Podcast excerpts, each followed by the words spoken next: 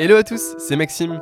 On se retrouve comme chaque mercredi à 10h dans ce podcast qui a pour vocation à éclairer et faire gamberger les jeunes entrepreneurs qui l'écoutent. Pour me présenter, j'ai 20 ans, j'habite dans le sud de la France et je suis entrepreneur et investisseur dans l'immobilier. Je passe mon temps à chercher des opérations d'investissement locatif pour Green Living ou alors des opérations de marchand de biens en division foncière. Et cette année, j'ai créé ce média, Jeune Entrepreneur, qui a pour objectif de donner la parole aux jeunes entreprises afin de vous donner toutes les pistes pour réussir votre projet. Et pour cette saison, j'ai la chance d'avoir un partenaire exclusif. En effet, je tiens à remercier mon sponsor, Blanc, et son cofondateur, Simon. Blanc, c'est un compte bancaire innovant et spécialement conçu pour les indépendants. Il permet de faciliter votre gestion comptable et financière au quotidien. Avec Blanc, vous pourrez gérer vos finances professionnelles en toute simplicité, suivre vos transactions et accéder à des outils de gestion intuitifs, vous permettant ainsi de gagner un temps précieux pour vous concentrer sur votre activité. Simon, le fondateur de Blanc, a d'ailleurs participé au 11e épisode de mon podcast.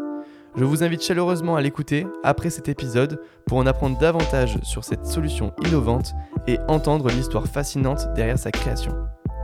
Dans ce podcast, Simon partage également des conseils précieux pour les entrepreneurs et explique comment Blanc peut vous aider à réussir dans vos projets. N'hésitez pas à visiter le site web de Blanc, www.blanc.app, pour découvrir tout ce que cette plateforme a à vous offrir et à rejoindre la communauté grandissante d'indépendants qui bénéficient déjà de ses services. Un grand merci à Blanc et à Simon de soutenir mon podcast et contribuer à l'épanouissement des indépendants. Et dans cet épisode, je reçois Jérémy, un entrepreneur avec plein de casquettes différentes. Il a commencé à entreprendre avec son podcast Ça fait un bail, qui est aujourd'hui numéro 1 sur la sphère immobilière en France. Puis il a créé tout un écosystème autour de cette activité dont il nous parle dans le podcast. Il nous partage dans cet épisode sa vie en tant qu'entrepreneur, mais aussi en tant qu'investisseur immobilier. Il nous parle notamment d'un gros projet dont il est en pleine préparation. On se retrouve à la fin de l'épisode, bonne écoute Et on se retrouve avec Jérémy. Merci Jérémy d'avoir accepté l'invitation. Alors chez toi, hein, puisque c'est euh, dans ton décor, dans ton studio. Merci beaucoup. Bah écoute, hyper content de t'accueillir ici.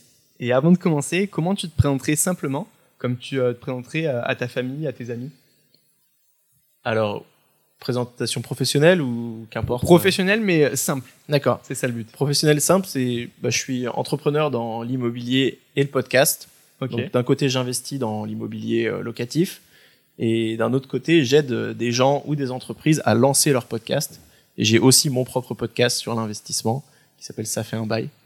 Et euh, voilà comment je me présenterai. Et qui est le numéro 1 des podcasts sur l'immobilier. On en a parlé juste avant. Qui je crois et j'espère, euh, enfin je- s'il y en a d'autres, euh, ravi de les découvrir. Mais je crois qu'en en, sur la, en tout cas sur la cible IMO, euh, c'est en effet le podcast le, le plus écouté en, en français. Bon, c'est génial. On va en parler dans la deuxième partie du podcast. Le but de cette première partie, c'est de comprendre bah, comment tu es devenu entrepreneur et de faire un petit retour en arrière. Est-ce que tu peux nous parler de ton cadre familial dans lequel tu as évolué?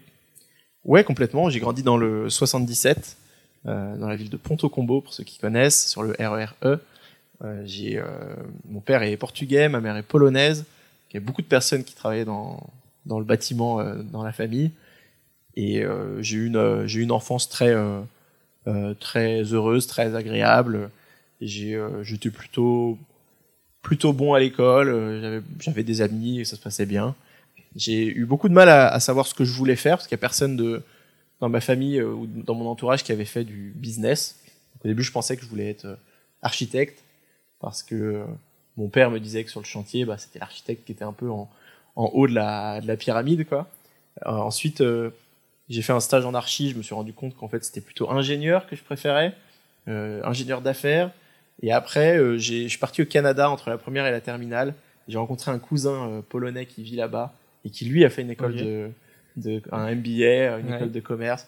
Il était en train de construire une euh, une, euh, une clinique euh, médicale pour ensuite louer ou vendre les, les cabinets à des, à des médecins. Et j'ai trouvé ce projet génial. Je me suis dit en fait c'est ni archi ni ingé que je veux faire, c'est du business quoi. C'était pas, je me suis pas dit de l'immobilier pour le moment. En fait, c'était vraiment ça. C'est ça, c'est plutôt l'immobilier à ça à noter C'était pour. euh, exactement ça. Ok. Et, Et voilà. tu avais des, euh, des rêves de métier euh, quand tu étais dans la période collège, lycée Donc si on revient encore un peu plus en arrière? Euh, je dirais même primaire collège. Ouais. Euh, je crois que je, je disais que en primaire je voulais être escaladeur, mais je voulais escalader que des arbres. J'adorais escalader les arbres. C'est peut-être ma connexion à la nature, tu vois. J'aimerais aller, aller chercher les, les cerises tout là-haut. Moins intéressant. Euh, au collège, début collège, euh, non, même toujours primaire, je disais que je voulais être inventeur. Avant de, avant de penser à ingénieur, je disais que je voulais être inventeur, inventer des trucs. Parce que je connaissais pas le, je pense, le concept même d'entrepreneur. Et euh, mon père a toujours eu un esprit très, très vif, à trouver des solutions pour des choses. Il a jamais fait d'études, il s'est arrêté, je pense, à, à 16 ans. Mais il adore construire des trucs, tu vois, genre le, le minuteur à la maison qui va fermer les volets, mettre de la musique pendant qu'on est en vacances pour pas se faire cambrioler. euh, Il y a tout qui s'ouvre, qui se ferme, mais, mais il achète rien, il, il fait tout lui-même. Et, et du coup, euh, à aller chercher des solutions quand moi j'étais enfant pour ah, comment on peut faire pour que le truc il se berce tout seul et qu'on n'ait pas euh, machin. Donc mon père a vraiment cet esprit ingénieur et euh, ma mère m'a beaucoup poussé à, à, à étudier, à, à aller loin dans les études, à être bon élève, à faire plein d'activités, du, du basket, de la musique, euh, etc. Et j'ai toujours adoré faire plein de plein de choses. Ok. Donc euh, je crois que c'était ça euh, finalement. ouais, c'était, je voulais être inventeur et escaladeur. Inventeur escaladeur avant de, découvrir l'immobilier. Est-ce que tu avais, enfin, quelle vision tu avais de l'entrepreneuriat? Pareil à cette période, un petit peu collège, lycée. Est-ce que tu as des gens de ton entourage qui t'inspiraient dans ce domaine-là ou pas forcément? Non, je connaissais pas. Je pense que je connaissais même pas ce concept d'entrepreneur. C'était euh, c'était vraiment trop loin de de mon de mon milieu. Maintenant, euh, mes parents avaient une entreprise de plomberie, même s'il y avait que un ou deux employés. C'était une toute petite structure. Donc il y avait cette forme de profession libérale que je comprenais Mhm. et que j'appréciais.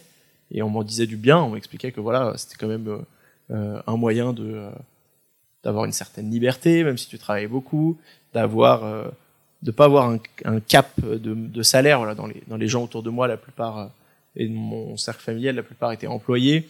Il y avait un peu un cap de euh, enfin déjà 2000 ou 2500 euros tu gagnais très très bien ta vie. Et c'était difficile d'aller d'aller au dessus quoi. Là avec le profession libérale mon père qui travaillait euh, 12 heures par jour le week-end compris bah il arrivait à il arrivait à, faire des chiffres d'affaires bien supérieurs. Donc du coup j'avais je pense ce, ce- cette envie de liberté et de et de pas avoir un cap comme ça sur mon sur mon salaire sans vraiment mettre le mot sur entrepreneuriat ou euh, ou euh, ou euh, je te parle même pas de soloprenariat ou de créateur de contenu à l'époque qui, qui n'existait même pas dans, dans le terme commun. Ok, ça marche. Et du coup, est-ce que tu peux revenir un petit peu sur tes études et sur pourquoi tu les as faites? J'ai été beaucoup poussé euh, à faire des études, à suivre un peu les voies royales de, du bac S, euh, du, du, du, du collège ou lycée, Par tes un peu parents? meilleur, par Ouais. mes parents, par, par mon, environnement familial. Il y a personne qui avait fait d'études euh, dans, dans ma famille proche, et je pense qu'ils ont saisi l'opportunité pour que je sois la première, euh, première génération à le faire. Et en plus, je me débrouillais plutôt bien à l'école, euh, même s'il fallait que je travaille, je n'avais pas un talent particulier pour, pour, les, pour les cours, mais je, je travaillais, j'aimais ça.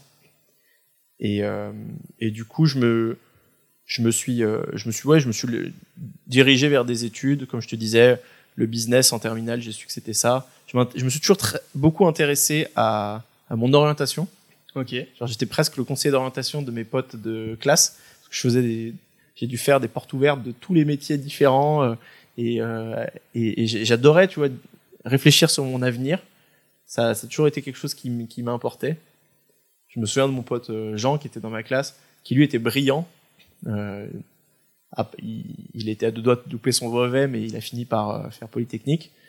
Et, euh, et lui, par exemple, il- on en discutait souvent parce que lui, ça l'intéressait pas du tout, il s'en foutait. Moi, moi ça m'intéressait trop de savoir ce que je faisais après le qu'est-ce que j'allais faire après le bac. C'était un mystère, quoi. Mm. C'était un mystère le plus complet parce que je, je connaissais, à part les métiers vraiment manuels, euh, je connaissais pas vraiment de, j'avais pas vraiment d'e- d'exemples à suivre.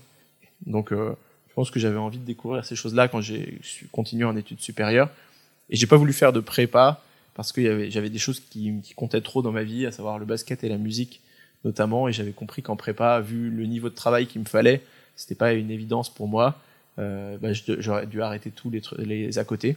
Mm. Et j'étais pas prêt à, à, à faire les à côté, donc j'ai fait l'ISEC, qui était une bonne école post-bac, euh, mais, euh, mais ça me permettait de pas de pas avoir à faire une croix sur toutes ces, ces activités. Ok. Et du coup, durant ces études supérieures, qu'est-ce que tu apprends À quoi ça te sert euh, réellement? Et t'enchaînes sur quoi après? Écoute, alors ce qu'on apprend en école de commerce, euh, c'est très, très variable. Je pense que ça sert plus à certains qu'à d'autres. Ça m'a quand même vachement servi parce que j'apprends vraiment ce qui est euh, le, business, le monde de l'entreprise de, l'intérieur. j'apprends beaucoup au contact des autres aussi, pas que dans les cours, avec des amis qui ont des familles d'entrepreneurs, qui ont des familles de, de avec, avec des métiers intéressants et, et, euh, et plus intellectuels. Et, ça, ça m'apporte beaucoup d'avoir ce d'avoir ces nouvelles euh, relations. Je fais euh, je fais un échange au Brésil, donc je pars un an étudier à Rio où euh, j'apprends bah, à, me démerder tout seul. J'ai beaucoup de liens en plus avec des communautés sur place, etc. Donc j'adore, cette partie voyage. Je me rends compte que c'est ce que je veux faire aussi dans mes premiers jobs. J'avais vraiment envie de, voyager. Et il y a un truc marquant de mes études en école, c'est aussi la junior entreprise. Okay. Je, donc c'est comme un petit, pour ceux qui connaissent pas, un, comme un cabinet de conseil euh, géré par des étudiants dans l'école que je rejoins au, au, tout début, voilà, à la fin de ma première année, et j'en fais jusqu'à la quatrième année. Euh, à, à, la fin, on a on l'a créé cette junior entreprise en fait. Donc, elle n'existait pas dans l'école? Elle n'existait pas. Ouais. Donc on est passé voilà de 0 à 150 000 euros de chiffre d'affaires en, en 3 ans de développement. Et c'était un peu l'entrepreneuriat version facile, tu vois. Ouais, parce que c'est associatif, du coup, il n'y a pas de. C'est associatif, exactement, mais c'est quand même un but euh, lucratif entre ouais. guillemets. Mais après, bon, évidemment, tu tout l'argent que tu fais, il est réinvesti dans le développement de l'assaut, dans des événements que tu peux te faire où tu peux quand même te faire kiffer ouais, euh, avec ton équipe. Plaisir, mais il euh, y a ce truc vraiment entrepreneur, version facile parce que tu payes moins de cotisations, etc. que dans une entreprise euh, classique. Donc tu as un avantage comparatif quand tu es face à un vrai cabinet de conseil. Euh, euh, eux, ils ont l'avantage de l'âge, de l'expérience et tout. Toi, tu as aussi des avantages euh, parce que tu peux bah, recruter dans ton école à moindre coût, tu as moins de cotisations aussi. Et, et ça, j'ai adoré. J'ai adoré. On a monté une équipe de 25 personnes. On a, on a travaillé avec des très gros clients. Les membres qu'on a recrutés à la JE, ils sont allés bosser chez ces clients après. Moi-même, je suis allé bosser chez un de ces clients. Et, euh, et c'était un, une chouette expérience. J'ai beaucoup appris euh, avec euh, la, la, JE. Ok, ça marche. Et pendant cette période-là, toujours euh, collège, lycée, études supérieures, avec ces junior entreprises, etc., tu as quoi comme rapport avec l'argent? Et est-ce qu'il évolue au fil, au fil du temps? Écoute, j'ai euh, j'ai un rapport à l'argent qui est qui est très euh, très orienté par la, la mon, mon, contexte familial dont on parlait au début. Euh, moi, voilà, quand j'étais jeune, mes parents, il n'y avait, pas du tout d'argent et euh, ils ont su ensuite développer. Mon père a fait une entreprise de bâtiment qui fonctionne bien. Il a pu investir même lui-même pratique d'acheter okay. et de rénover des appartements euh, puisque ouais. c'était son boulot ouais.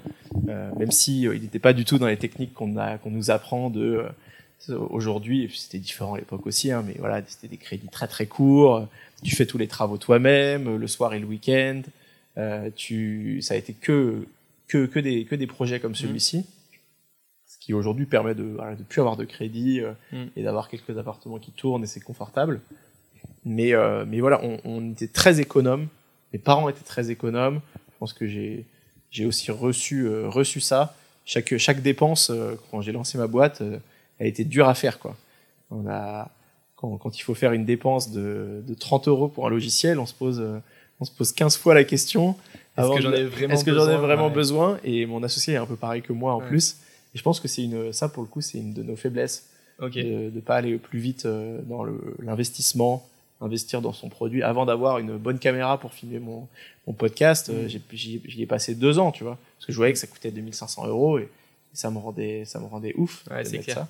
Et en fait, aujourd'hui, mais c'est, j'aurais dû faire ça le premier jour. Ouais. Mais est-ce que c'est pas une force aussi de se dire, parce que il y a l'inverse que tu peux voir, c'est que forcément, si tu dépenses rapidement dans beaucoup de choses, bah, tu es peu rentable au début, euh, tu as une gestion financière qui peut être euh, plus compliquée. Est-ce que finalement, c'est pas une force enfin, Ça n'a pas pu être des fois une force pour votre entreprise? Je pense en effet que c'est aussi une force. Ouais. C'est aussi une force parce qu'on a toujours été rentable. On a, on a pu euh, se payer correctement. Et quand je dis correctement, aujourd'hui encore, avec le studio de podcast, je me, on, on se verse 2000 euros chacun avec mon associé, ce qui nous permet de, de vivre. Moi, j'ai un peu d'immobilier à côté euh, Mm. qui m'aide en complément. Mais, euh, mais on a rapidement pu euh, se, se verser cette somme, construire de la trésorerie et on a toujours eu un business rentable. On a toujours bien dormi sur nos, sur nos, deux, sur nos deux oreilles parce que voilà, on a de la trésorerie en avance, on peut payer nos, nos employés. Une petite, petite entreprise, on a toujours été entre 4 et 6 personnes dans la boîte. Et ça, c'est un vrai confort. En revanche, donc ça, c'est la partie positive. La partie, euh, négative, c'est que quand tu cherches à aller sur des plus gros clients avec Ouais. des plus grosses, euh, euh, on était très, euh, euh, tu vois, bah oui, on va filmer, on va filmer avec un téléphone. euh, le client, tu lui mets un trépied et un iPhone, et la vérité, c'est que tu peux faire de la super qualité avec un trépied et un iPhone. C'est clair. C'est ce qu'on fait là euh, devant cette caméra. Et en revanche, en fait, le client, euh, il n'y a pas que de la logique. Mm. Euh, si dans un studio d'enregistrement, si vous voyez un peu dans votre imaginaire le studio d'enregistrement de musique avec toutes les tables de mixage de fou, euh, le machin, le truc, ils utilisent trois boutons en fait dans ces studios. Ouais, c'est clair. C'est mais, que les- mais on a l'impression que c'est grand et que ça coûte cher, du coup, que c'est euh, de bonne qualité. et Exactement. Et ça justifie du coup une session d'enregistrement à 1000 balles. Ouais. Alors que si tu mettais euh, bah, ce que nous on utilise là pour enregistrer ce podcast, Ça serait Euh, déjà très bien. un zoom, tu pourrais faire 95% des, des trucs. Sauf que bah en fait, il va dire attends, j'ai payé euh, j'ai payé 1000 balles pour pour un truc qui en vaut qui, en- qui vaut même pas ce prix-là. C'est ça. Et il y a un vrai sujet là-dessus. Il y a un vrai sujet là-dessus où nous on et aujourd'hui voilà, il, il y a il y a il y a ce genre de marque de réassurance qu'il faut euh, qu'il faut montrer comme les micros hein, tu vois. Hmm. Aujourd'hui, on a encore des micros dans la main là que j'ai payé 60 euros. Euh, Ils sont très bien. qui sont très bien. et Ouais. Il y a personne qui se qui m'a dit que le podcast était de moins bonne qualité que, que les autres. Et les autres, c'est des, des, enfin pour beaucoup de podcasts, c'est des micros, des SM7B à, à 380 euros. Je pense que le SM7B à 380 euros, c'est pour avoir euh, une jolie, euh, un joli réel sur son Instagram Exactement. et de dire que j'ai des SM7B. Mais la différence de qualité audio, euh, elle est, en tout cas par l'ore- l'oreille humaine, tu peux pas, tu peux pas l'apercevoir. Ouais, elle est différemment comparable. Ouais. Ok, bah écoute, ça nous a fait une belle transition pour parler un peu de ton projet, enfin de tes projets, euh, de tout ce que tu fais. Est-ce que tu peux nous faire un petit topo de tous tes projets que tu as, parce que tu as différentes sources de revenus Ouais. Euh, Et après, on ira creuser certaines un petit peu plus, notamment un projet que tu es en train de sortir en ce moment, où l'épisode sortira, donc on ira sur, sur tout ça. Joli, euh, joli spoiler, euh, trailer. Il y a, écoute, la première, euh, la première source de revenus, ça a été Echoes, si on le prend chronologiquement. Donc, euh, Echoes, on lance une boîte avec mon associé Xavier. Le sujet, au début, c'était de transformer de l'écrit en audio. On voulait aider une marque qui a un très bon blog, par exemple, à transformer ses articles en des épisodes de podcast. Euh, donc, on travaillait avec des voix off qui interprétaient les épisodes, nous on les diffusait. Et on a, on a commencé comme ça. On n'a pas vraiment rencontré notre marché, on a fait quelques euh, milliers d'euros de chiffre d'affaires avec ça, mais ça permettait pas de scaler, les résultats d'écoute étaient assez euh, décevants. Euh, c'est toujours écouté, hein, plus que beaucoup des, de podcasts probablement, mais quand tu payes ton épisode 200 euros et qu'il fait 200 écoutes, Oui. dis ça fait cher, ça fait cher l'écoute pour le, pour le client. Du coup, on a, on a pivoté un peu sur la demande de nos clients qui nous ont dit, euh, ouais, bah ça, ça m'intéresse bof. Par contre, j'aimerais bien lancer un podcast euh, à la Mathieu Stéphanie, euh, un truc d'interview, euh, machin, pour euh, rencontrer mes clients, mes partenaires. Et, et on a dit, ouais, bah, pas de problème, nous, on sait faire. Alors, on savait pas, on savait pas vraiment faire, hein, donc on a, on- à ce moment-là, j'ai lancé Ça fait un bail, Ok. qui devait être un peu mon labo euh, de test euh, pour ensuite montrer à mes clients, voilà, euh, on a déjà testé ça en termes de promotion, de Ça, ça marche et tout, ouais. ça, ça marche, ça devait être vraiment notre, notre test. Quand j'ai cherché un sujet, je me suis dit, bon, Limo, j'ai déjà fait, j'ai déjà acheté un appart et fait une belle opération en, en IMO euh, locatif. Euh, j'ai envie de, j'ai envie d'en savoir plus, de faire d'autres projets. Je venais de rater un gros projet IMO aussi, euh, un co-living qui a jamais sorti de terre. euh, euh, et et j'avais envie du coup d'avoir de l'inspiration pour un, un futur projet. Et j'ai commencé du coup à interviewer des, des investisseurs euh, IMO. Ça, ça a permis de développer la- l'activité euh, de lancement de podcast. Donc aujourd'hui, on, on forme des gens pour lancer leur podcast, des entrepreneurs principalement. T'as quelques métriques par rapport à ça, de combien de personnes vous avez formées? On a lancé une. euh, voilà, la formation, c'est assez nouveau. On a, on a formé une dizaine de personnes pour le lancement. Et en revanche, on a lancé une, euh, en, en dehors de la formation une trentaine de podcasts pour des marques. Génial. Et on a du coup beaucoup de data sur qu'est-ce qui marche, qu'est-ce qui, qu'est-ce qui marche pas, Ouais. du podcast interne, externe, pour des startups, mais aussi pour euh, la Caisse des dépôts ou le LCL pour des, pour des grands groupes. Donc on a une, on a une large palette de, de connaissances sur le podcast. C'est chouette parce que il n'y a pas grand monde en fait qui, qui est expert du podcast ou qui connaît bien le podcast. Et en a- plus, t'es hyper légitime avec ça fait un bail, du coup. À chaque fois, euh, j'imagine que tu parles à un client, tu lui dis, bah voilà, moi je l'ai fait avec ça fait un bail. Ça a marché, donc ça peut marcher pour vous. Exactement. Et, et ça, et c'est devenu du coup, bah, au début on l'a fait pour faire un labo. Après c'est devenu une vitrine. Ouais. Et aujourd'hui, c'est une source de revenus euh, qui, est, euh, qui est assez importante, qui est relativement importante euh, dans, dans toute euh, l'équation. Tu me parlais des différentes sources de revenus. Mhm. Bah, voilà, il y a les clients de l'agence et la formation. il y a euh, les sponsoring de ça fait un bail. Donc aujourd'hui, j'ai jamais, jamais fait payer quelqu'un pour passer sur le podcast. En revanche, euh, quand il y a des marques qui me plaisent, que j'utilise ou que j'ai benchmarké, qui sont très bonnes, où je vois un vrai intérêt pour mes, pour mes auditeurs, on discute d'un partenariat global avec la marque où on va, je vais parler d'elle en pré-roll du podcast. Au début, une petite minute où je dis bah voilà, euh, euh, j'ai euh, j'ai testé euh, telle assurance, euh, c'est deux fois moins cher que ce que j'avais avant, Mhm. euh, l'équipe est pro, euh, le service client euh, est bon, euh, et voilà pourquoi je vous, je vous recommande d'y aller. Ouais, et t'as forcément des fois ou même un petit code promo, ou une petite réduction. Parfois un code promo, j'ai fait un peu d'affiliation Ouais. aussi. Le plus souvent quand il y a sponsoring, il n'y a pas affiliation. Ok. C'est pas, pas une règle absolue, mais du coup voilà, c'est si je si, si je, le- je donne un code le plus souvent sur le podcast, c'est que je l'ai négocié avec la marque. Mm. La marque va me payer pour euh, voilà, je veux faire 100 000 écoutes sur ton podcast et je veux un réel Instagram euh, et un post sur LinkedIn. Ça, ça coûte euh, 10 000 euros Mm. et, euh, très bien, on, on statue là-dessus et ensuite je leur dis bon voilà, moi pour vous driver le maximum de monde, il me faudrait une réduc. Qu'est-ce que vous pouvez faire de mieux pour mes auditeurs Mm. Et là, je vais essayer de, de négocier ça. Ce qui a un avantage aussi, c'est de pouvoir traquer un petit peu la conversion, Ouais. euh, parce que c'est pas le média le plus facilement traquable euh, d'un point de vue pub, euh, les, la partie sponsoring de podcast.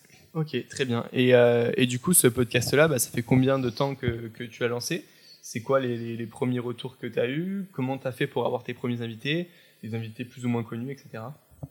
Je crois que ça fait deux ans et neuf mois euh, le podcast. Je l'ai lancé en septembre, donc euh, 2021, 21. 21, Ouais. 20. 21, je crois. euh, Qu'importe. J'ai reçu à peu près, j'ai fait 120 épisodes. Ouais. J'ai reçu à peu près 100, ouais, 110 personnes. Euh, c'est en- c'est vrai que le premier point c'était le labo pour euh, Eco Studio, mais le, le- la, la vraie genèse c'était aussi que je voulais euh, continuer à, à grandir et à, à développer mes connaissances sur l'immobilier. Et là vraiment avec 110 épisodes sur 110 sujets très différents, j'ai- franchement je savais pas que j'arriverais à faire des sujets 110 sujets différents sur l'immobilier quand je me suis lancé. Clair. Ouais. Et en fait, j'en ai 110 autres faciles euh, euh, que je vois aujourd'hui. Euh, je suis vraiment pas, je me sens vraiment pas bloqué. Et j'ai appris énormément de choses. J'ai rencontré des gens euh, incroyables. Il y en a qui sont devenus des amis, d'autres qui sont devenus des clients, euh, d'autres qui sont devenus des associés sur le dernier projet immobilier dont, on va parler juste après.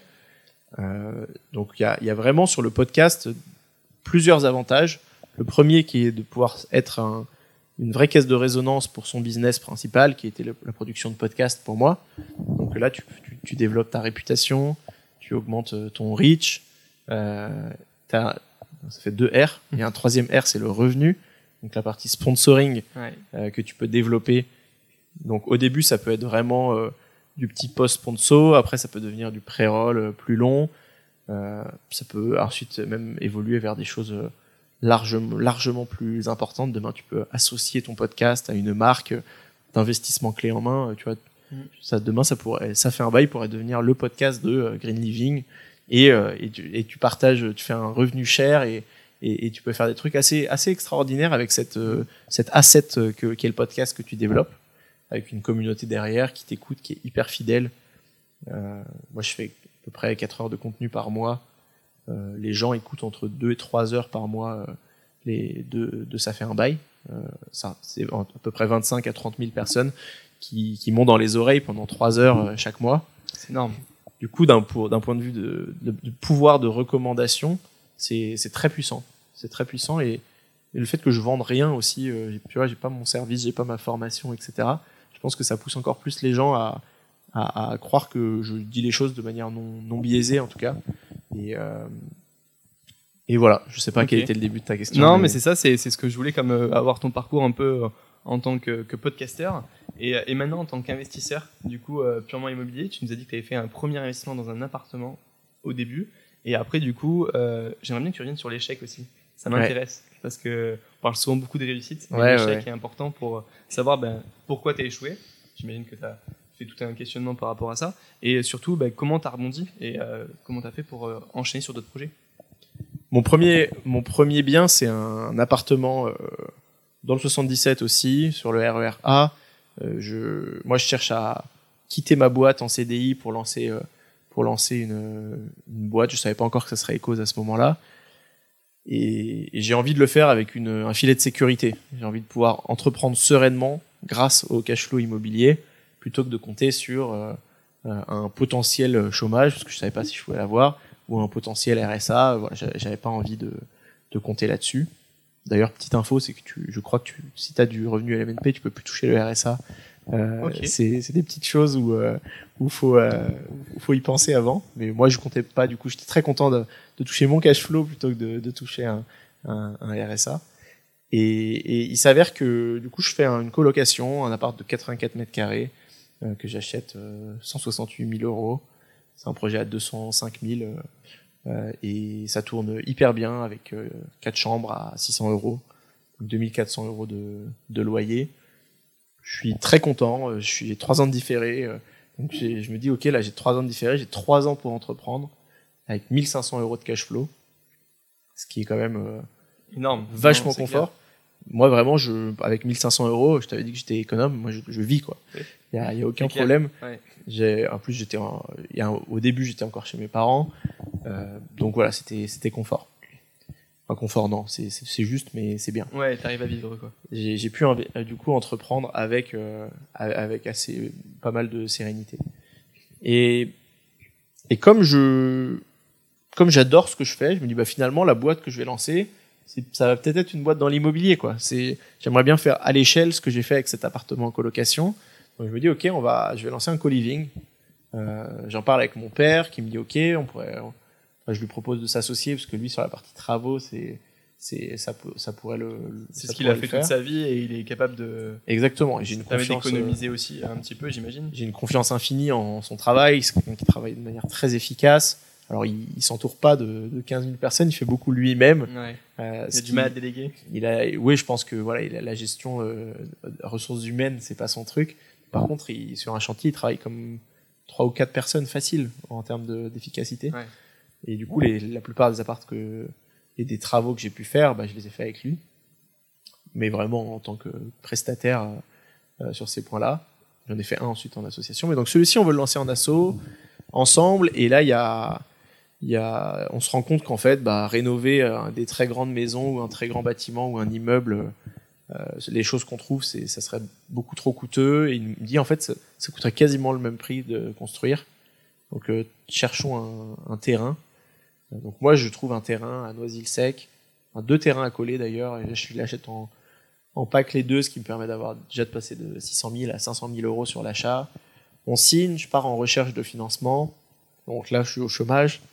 Mon père, il est entrepreneur du bâtiment euh, avec des bilans qui font euh, euh, au bas, au bas. euh, ça, c'est- pas très plaisant pour la banque non plus. Donc les deux canards boiteux en recherche d'un d'un financement.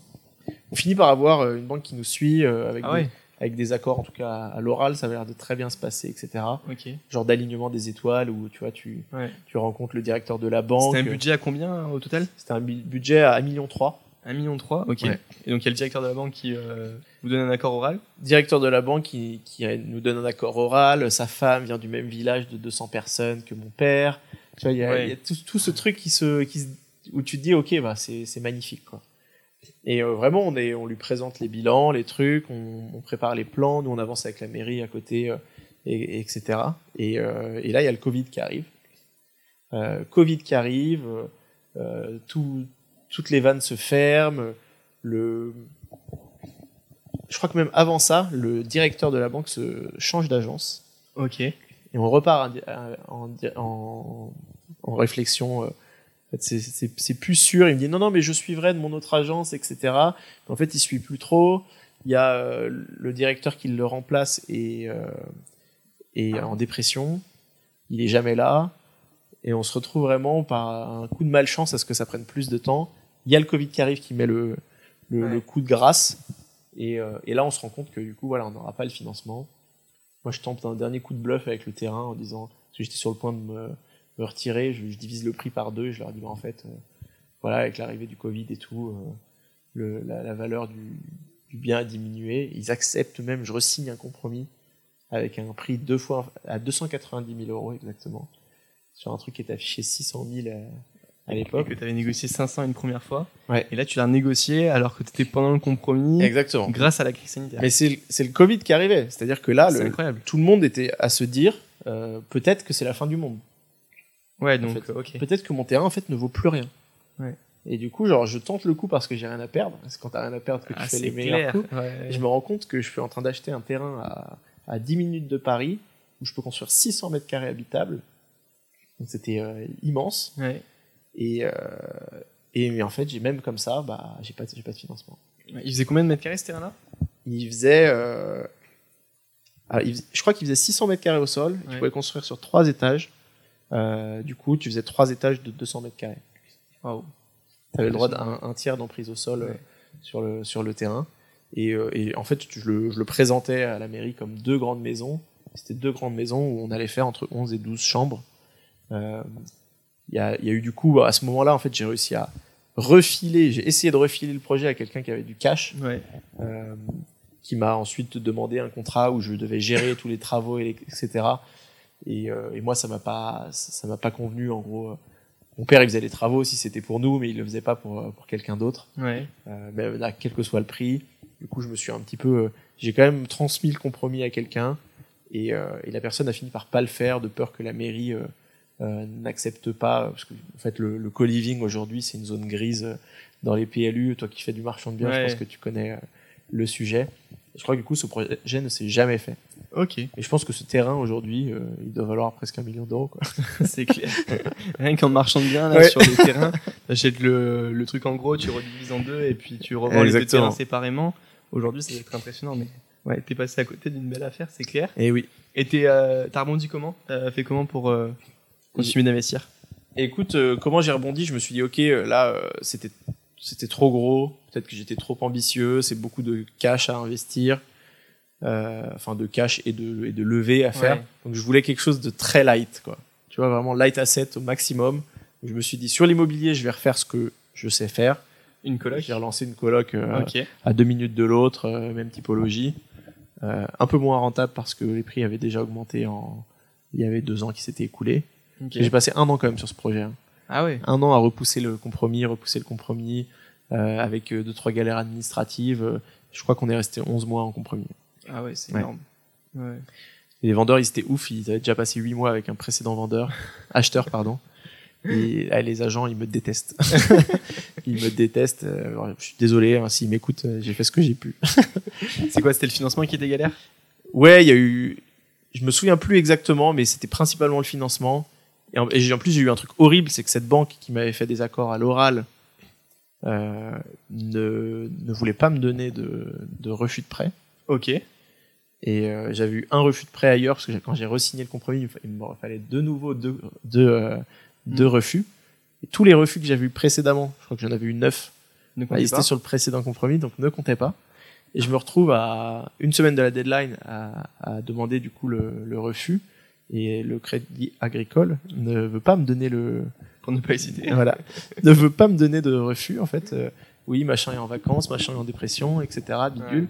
Et euh, ça arrive demain, ça arrive demain. Je me retrouve la veille euh, du du Deadline de la deadline à, arriver euh, sur l'agence, à l'agence. Genre, je fais blocus dans l'agence, vraiment un fou quoi. J'étais, Je j'étais fou. sortirai pas tant que j'aurai pas mon refus. Exactement. Finalement, je suis pas trop fou, donc j'accepte de sortir. Il me dit oui, on vous l'envoie par mail. Je le reçois jamais.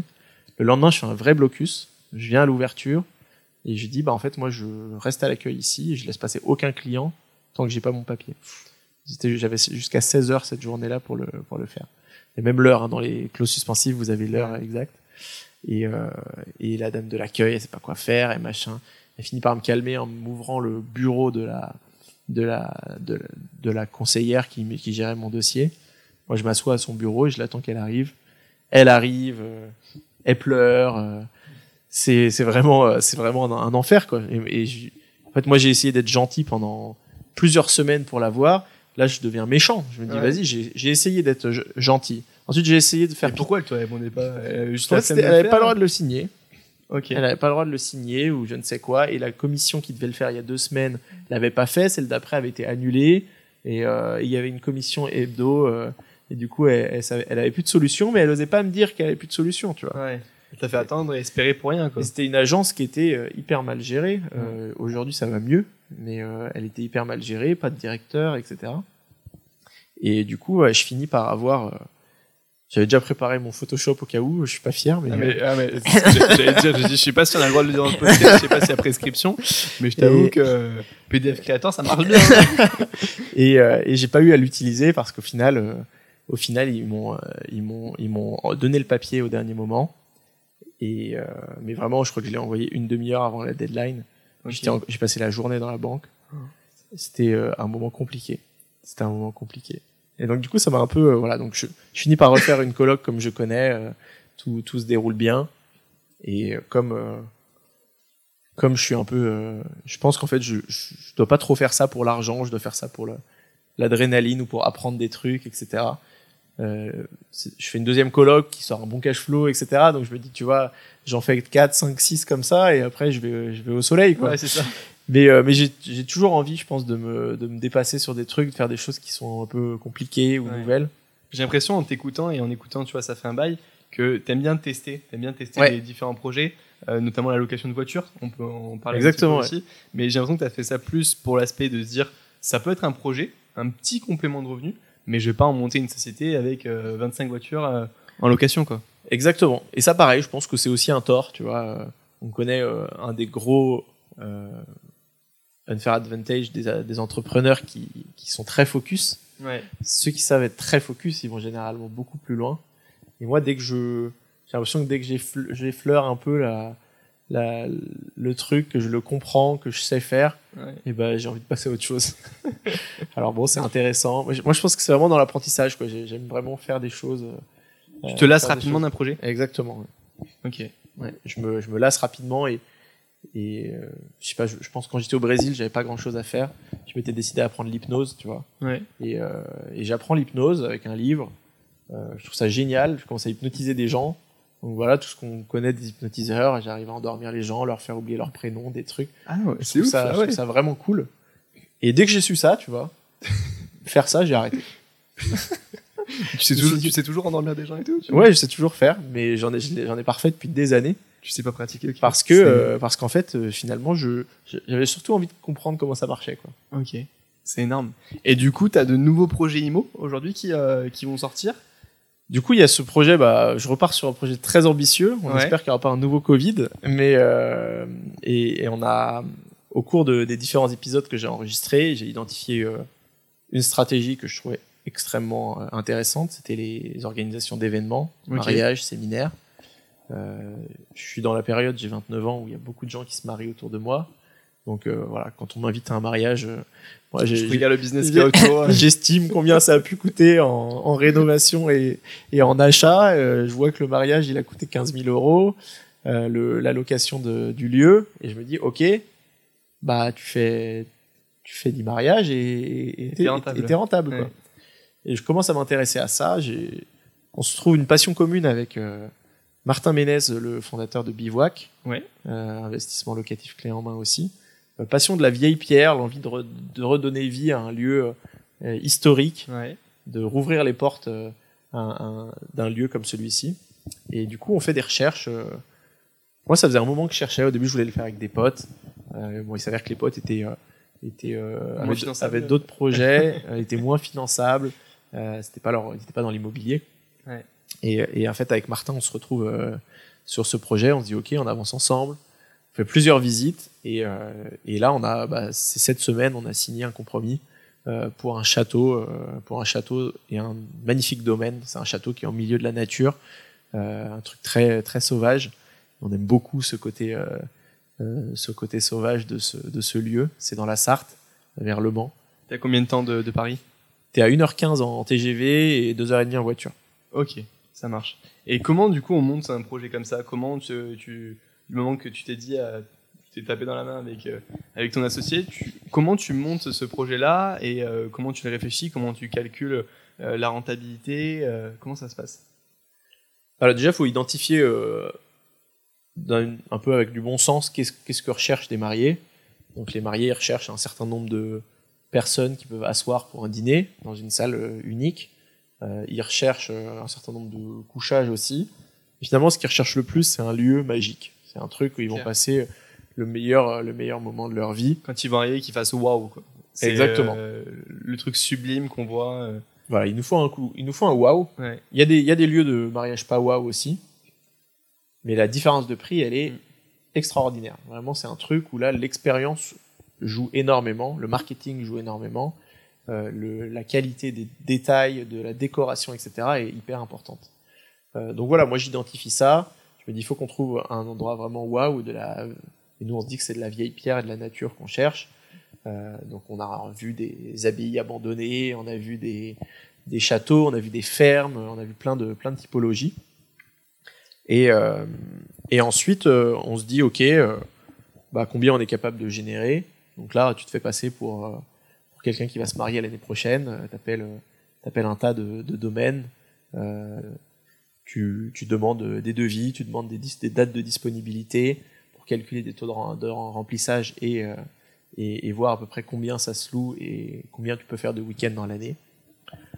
La conclusion de ça, c'est que en fait, euh, avec les mêmes prestations sur le papier et à l'écrit, un lieu peut faire 5000 euros le week-end et l'autre va faire 15 000 euros avec les mêmes prestats, juste parce que en fait, euh, il a mieux présenté les choses, il est connu, il a une page Instagram, euh, il a, il s'est fait connaître en fait. Ok. Et, et ça, c'est, on s'en est vite rendu compte aussi. Donc il faut avoir un, un vrai ciblage, il faut avoir euh, Tous les codes finalement pour attirer ces clients-là Voilà. qui sont prêts à payer 15 000 plutôt que ceux qui sont Il faut avoir un payer 7 000. positionnement clair. Voilà, Ouais. tu veux, si tu veux vendre à des, euh, louer à des euh, Américains qui veulent se marier en France, euh, euh, des assez fortunés, bah, il te faut euh, des, des énormes espaces, euh, des grands meubles, du, du, une piste d'hélicoptère pour faire un tour en hélico avec un prestat à côté. euh, et, et, et si tu as ça, là, le, les Américains, ils sont prêts à payer euh, 30, 30 000 euros le, le, le Ouais, week-end. ouais, quoi. je- Ok.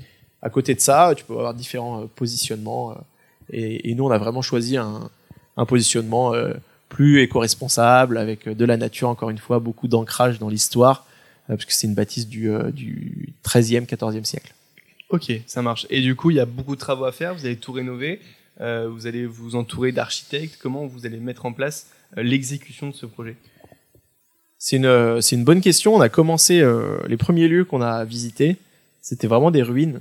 Ok. Et euh, tu vois, tu, pouvais, tu peux trouver des ruines de bâtiments magnifiques à, à 200 000 euros en France. Ok. euh, même dans des endroits plutôt, plutôt cool. Euh, dans, les, dans les critères de recherche, il y avait toujours une distance à Paris. On voulait être à moins de 3 heures de Paris. Euh, Moins de 3 heures en voiture. ok. Ouais. On voulait être à moins de 3 heures euh, et si possible avoir un accès TGV pour les séminaires, etc. On trouvait ça intéressant. Puis on aime beaucoup le train. euh, on trouve ça bah, beaucoup plus responsable aussi. Forcément en équation avec le projet. Exactement. Et là, du coup, bah, sur ce point-là, on a, on a coché ces cases-là. Et on a aussi accepté de payer un peu plus cher le, le, le bâtiment. On s'est dit que c'était valait mieux avoir un, un, un bâtiment à 750 000 euros, parce qu'on a signé à, à ce prix-là, et, euh, et, d'avoir euh, un million d'euros de travaux, plutôt que de signer un truc à 200 000 euros, d'avoir 2 millions d'euros de travaux. Ou même d'avoir un million, un million cinq, euh, Ouais. si on reste sur les mêmes chiffres parce que beaucoup plus de travail, beaucoup plus d'incertitudes. Ouais. Euh, savoir qu'en plus, c'est des sujets de. Sur la plupart des, des châteaux qu'on a visités, il n'y a pas de tout à l'égout, il y, a, il y, a- il y aura jamais le, le débit suffisant pour l'eau, euh, il faut ramener des câbles, euh, de l'EDF, de l'Enedis, des choses comme ça. Et c'est beaucoup de, beaucoup de contraintes. Là, on est dans un château qui est encore habité, euh, donc euh, par la même famille depuis 400 ans d'ailleurs. Ah ouais, c'est ouf. Donc du coup, du coup, il y a, y a en effet des- du travail de déco, de peinture, il y a une électricité à remettre aux normes, mais, euh, mais c'est quelque chose qui est habité, des travaux qu'on qu'on connaît en plus. Ouais. Les seules différences, c'est peut-être que c'est un, vu que c'est un monument inscrit au monument historique, euh, bah là on a euh, naturellement des certaines techniques euh, qui doivent être utilisées plutôt que d'autres. Contrainte des, des ABF. Exactement. Donc euh, on des a une grange bâtiments de France. la plus grosse partie des travaux, c'est de transformer une- cette magnifique grange qui est ouverte sur, euh, qui est ouverte sur le, la nature. Nous, on va mettre une verrière. Et, et en fait, bah, tu dois faire une, une, une dalle au sol, par exemple. Bah, tu peux pas faire ce que tu veux. Tu peux pas mettre un béton classique. Tu dois mettre un, un béton de chanvre. Euh, les pierres, tu vas les travailler de manière un petit peu différente. Donc ça a des coûts aussi plus importants. J'imagine dans, dans Ouais. la rénovation, c'est quand même euh, Et en, plus en- coûteux quoi. en plus des coûts, je pense qu'il y a une sorte de délai surtout, parce qu'il y a un nombre limité d'artisans qui sont capables de, de le faire. Et, euh, et, et pour le coup, tu vois, si tu dois refaire des fenêtres et, euh, et refaire les mêmes vitraux, bah, il faut qu'il y ait quelqu'un qui soit capable de te faire des fenêtres euh, sur mesure avec des petits vitraux, etc. Euh, en plus, euh, tu peux pas forcément faire du double vitrage sur ce genre de choses. Donc il faut faire des choix. Donc c'est plus complexe. Euh, donc ça te coûte deux fois plus cher. Mais après, tu peux avoir l'avantage d'avoir des subventions quasi à hauteur de 50% de tes travaux qui vont te permettre de revenir à des coûts plutôt plus supportables. Donc là, vous l'avez compté, euh, ces subventions dans le business plan ou pas? On s'est fait un business plan sans, un business plan avec. Ok. Euh, Ça change beaucoup aussi les subventions et. Exactement. Euh, on, a, on a voulu faire les deux parce que c'est quelque chose qu'on ne maîtrise pas. Euh, on a, on a encore jamais fait de projet de ce type, donc on voulait que le projet il tienne debout sans les subventions et que les subventions ça soit le, le bonus, le petit plus euh, si, euh, si on les obtenait. Bon, je sais que tu te lasses vite des projets, mais si ce projet marche, est-ce que vous avez une volonté d'en faire d'autres? Franchement oui, Ouais. franchement oui. C'est, euh, j'ai jamais eu un tel kiff euh, que de bosser sur ce projet. Ok. Donc euh, pour le moment, on a signé et là, on va démarrer la phase de, de crowdfunding, de recherche de, de fonds. On a des banques qui nous suivent à l'oral. Euh, on, sait, on sait ce que Maintenant, c'est peut le papier écrit. hein, Maintenant, on attend le papier écrit. Euh, voilà, qui nous demande 20 à 25% d'apport. Donc euh, cet apport, on met une partie de notre argent avec Martin et on va chercher des, des investisseurs qui soient pas seulement des investisseurs, on les voit un peu comme nos comme nos co-châtelains qui vont pouvoir participer à la à, co-créer ce château avec nous, euh, que ça soit au niveau de la déco, des, des identifications des espaces, qu'est-ce qu'on y fait. Il y a un c'est pas un projet où, comme une coloc, tu achètes l'appart, tu transformes la cuisine en quatrième chambre, euh, tu mets des locataires, étudiants ou jeunes travailleurs et c'est terminé. Là, les, les possibilités business sur ce domaine, elles sont quasi infinies. Il y a, Ouais, une, clair. il y a une rivière euh, pour faire du canoë-kayak sur ta propre rivière ou une activité pêche. Il y a une euh, cave qui est la plus grande cave du département. euh, elle fait 200 mètres carrés, euh, cave voûtée avec des souterrains qui donnent jusqu'au château. Tu peux faire une cave de dégustation de vin absolument magnifique. Il y a 8 hectares de forêt où tu peux soit donner en exploitation, soit exploiter toi-même et vendre ton bois pour gagner quelques milliers, voire dizaines de milliers d'euros en, en vente de bois. Il y a un moulin en, qui pour le coup est vraiment en mauvais état, euh, que tu pourrais potentiellement remettre en état, faire ta propre hydro- hydroélectricité, et faire en sorte que le, tout le bâtiment soit neutre, euh, soit neutre en carbone. J'espère que j'utilise les bons mots. euh. Ouais, non, mais bon. c'est ça, mais c'est euh, c'est génial. Il y a plein de possibilités. Et en fait, le thème, c'est vraiment l'impact environnemental et euh, le fait que ce soit éco-responsable. Le thème c'est la nature. Ok. plus que éco-responsable, on aime la, vraiment la- le truc brut, tu vois. Tu rentres dans ce lieu, euh, tu tombes direct euh, nez à nez avec le château et, et- et la forêt, tu es en hauteur, tu as le bruit de l'eau euh, et de la rivière. Dans chaque, dans chaque salon, il y a quatre salons au rez-de-chaussée, tu as des, t'as des cheminées qui sont plus hautes que moi. En tout, il fait combien de mètres carrés le bâtiment? Il doit y avoir 1200 mètres carrés habitables à peu près. Ouais, Et le, énorme. do- et le domaine fait 120 000 mètres carrés, 12, Ouais. 12 hectares. Il y a un PLU qui est en construction dans cette ville. Euh, et nous, on est en train de, de, de participer à la, à, la, con- à la création du PLU, ce qui nous permettrait potentiellement de rendre certaines zones constructibles pour faire des nouveaux bâtiments, Mhm. euh, qui nous permettrait peut-être d'installer des cabanes dans les arbres au bord de, au bord de, la, de la rivière. Et ça, c'est aussi une activité très rentable, les cabanes. Euh, Ouais, ce projet, il va évoluer au fil du temps finalement. Il, euh, au fil C'est du sûr. PLU, au fil des personnes que tu vas rencontrer, des clients qui vont venir, qui vont te faire des retours. Mais euh, comme tu dis, c'est un projet où tu pars d'une feuille blanche quasiment et où tu peux tout construire. C'est ça. Ça qui est hyper intéressant. La semaine, vous allez l'exploiter en, en mode euh, séminaire, coworking, euh, plutôt pour des travailleurs, et euh, le week-end donc plutôt pour des, des, des mariages, des, des fêtes familiales. Ouais, c'est ça.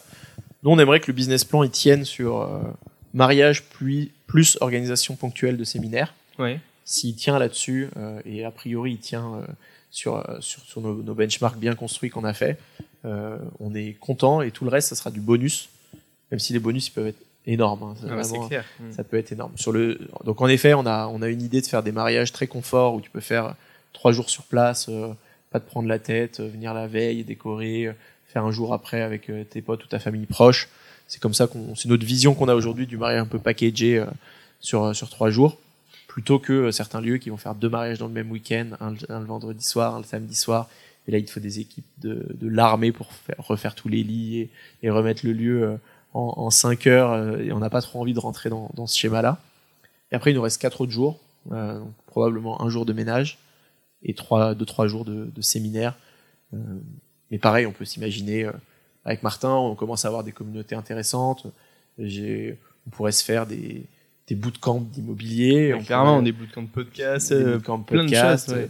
C'est pour ça que c'est, ça devient, c'est un produit qui devient aussi un, un, un outil intéressant Ouais. à exploiter. C'est un projet plaisir aussi, non? Même si on parle de rentabilité, on parle bien sûr de d'investissement euh, euh, assez important, c'est un projet qui euh, où tu prends du kiff. Ouais, c'est une certitude. Ouais. Ce qu'on se rend compte avec euh, les investisseurs que j'ai reçus sur le podcast et qui ont des très beaux lieux, tu vois, les villas à Bali, euh, Mm. les riades à Marrakech, etc. C'est qu'en fait, euh, quand tu fais un projet et qu'il est vraiment rentable, bah, euh, bah, Charles Lenoble, très bon épisode si vous voulez l'écouter sur ça fait un bail. euh, il- quand il va au- à Marrakech, eh ben, il se prend un, un Airbnb pourri à côté parce qu'il il est trop dégoûté de, de, de, de se passer d'une nuit hyper bien louée euh, Ouais. dans son dans son riad et surtout il est c'est toujours. Euh, donc je pense que le château on est un peu comme ça.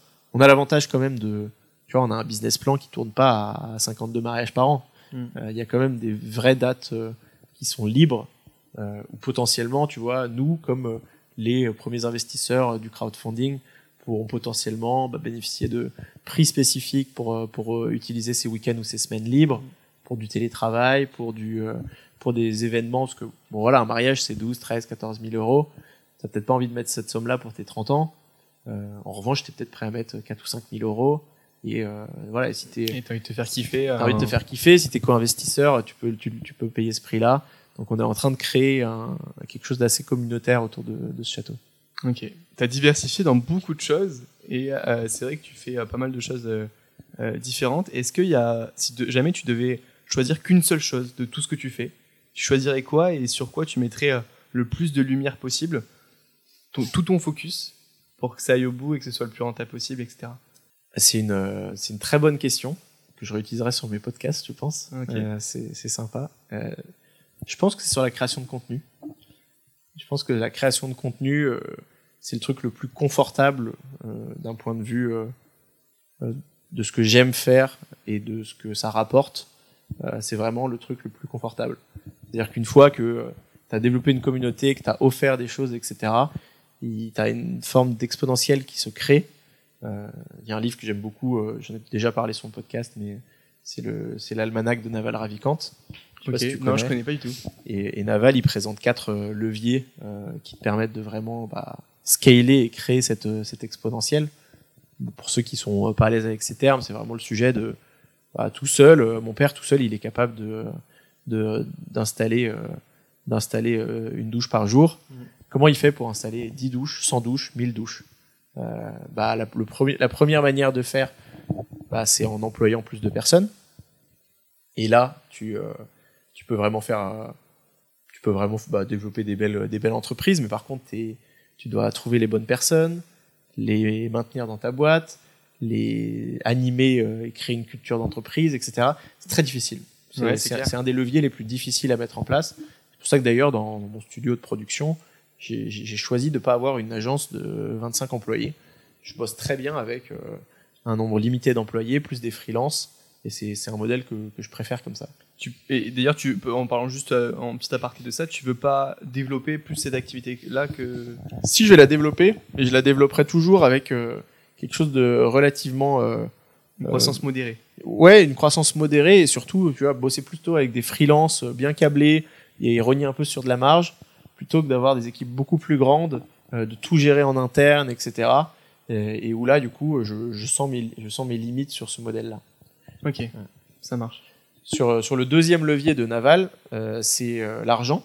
En effet, si tu trouves du capital ou que tu as du capital toi-même, tu peux investir dans des nouvelles ressources qui vont te permettre d'aller plus vite. Tu as des meilleures machines poser des douches plus vite, euh, ce genre de choses. Tu vas pouvoir louer un, un local à côté où tu vas pouvoir stocker ton matériel, ça va aller plus vite. Enfin voilà, c'est le levier de l'argent. Pareil, très limité. À un moment, la banque elle dit stop, hein, comme elle a pu me, c'est clair. ouais. me dire stop en 2021. Euh, le troisième levier, c'est le code. Là, on va sortir un peu des douches parce que c'est euh, compliqué de poser des douches avec du code. Mm. Mais globalement, tu peux créer des activités très, euh, très scalables avec du code ou quand tu développes un logiciel pour les, pour les plombiers, type le Doctolib de la plomberie, euh, et ben tu peux, euh, que tu aies 10, 10 plombiers euh, clients ou euh, 1000 plombiers, faire quasiment le même travail. Donc c'est un levier qui est très puissant. Mm. Et moi, ma connaissance de ces leviers, elle s'arrêtait là.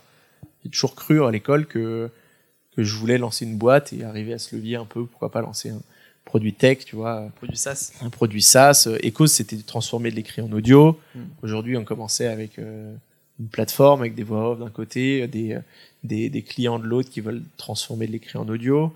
Demain, on aurait pu rajouter des, des cases un peu euh, intelligence artificielle avec de la voix automatisée. Tu pourrais rajouter ton petit player sur tous tes articles, tout le contenu écrit que tu fais. J'avais vraiment ce truc-là, tu vois. Ok. Et en fait, ça m'a, ça, ça m'angoissait. Ça m'angoissait. Le, le développement de produits, ça m'angoissait. Euh, je pense même que j'étais pas très bon. Euh, c'est pas, c'était pas là que je me, que je m'épanouissais, quoi.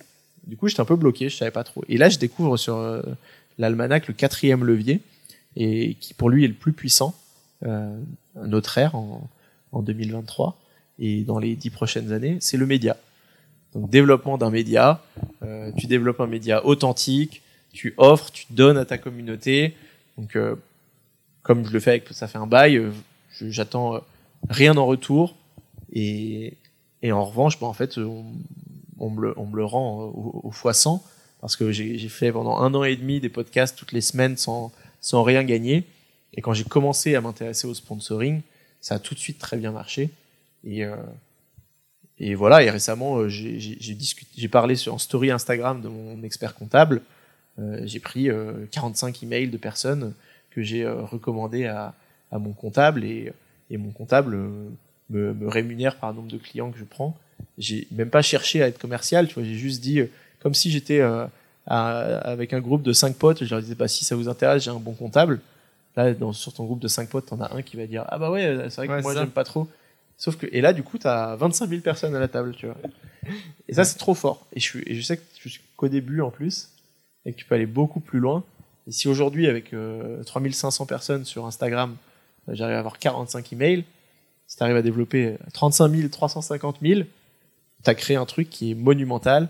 Si demain tu lances un truc, bah, tu peux t'appuyer sur ces gens-là. C'est hyper sain. Tu vois, là, le château, peut-être qu'il y a des gens de mes auditeurs, de tes auditeurs qui voudront participer. Et bah, on pourra leur trouver une place. Euh, on pourrait, on pourrait, voilà, les inviter à co-construire, les inviter à la soirée de lancement, euh, qu'ils aient des réductions pour, pour faire leur propre événement ou, euh, ou un- une nuit dans une cabane dans les arbres. Et, et ça, c'est la, la force d'un média et d'une communauté, c'est euh, c'est extrêmement puissant. Quoi. Ah non, c'est clair. Franchement, c'est euh, beau et c'est euh, c'est un peu insoupçonné au départ quand tu lances un, podcast. Alors moi, beaucoup plus petite échelle par rapport à toi, mais c'est vrai que ben enfin, on a trouvé des, des clients avec Green Living grâce au podcast, alors qu'au début on pensait même pas.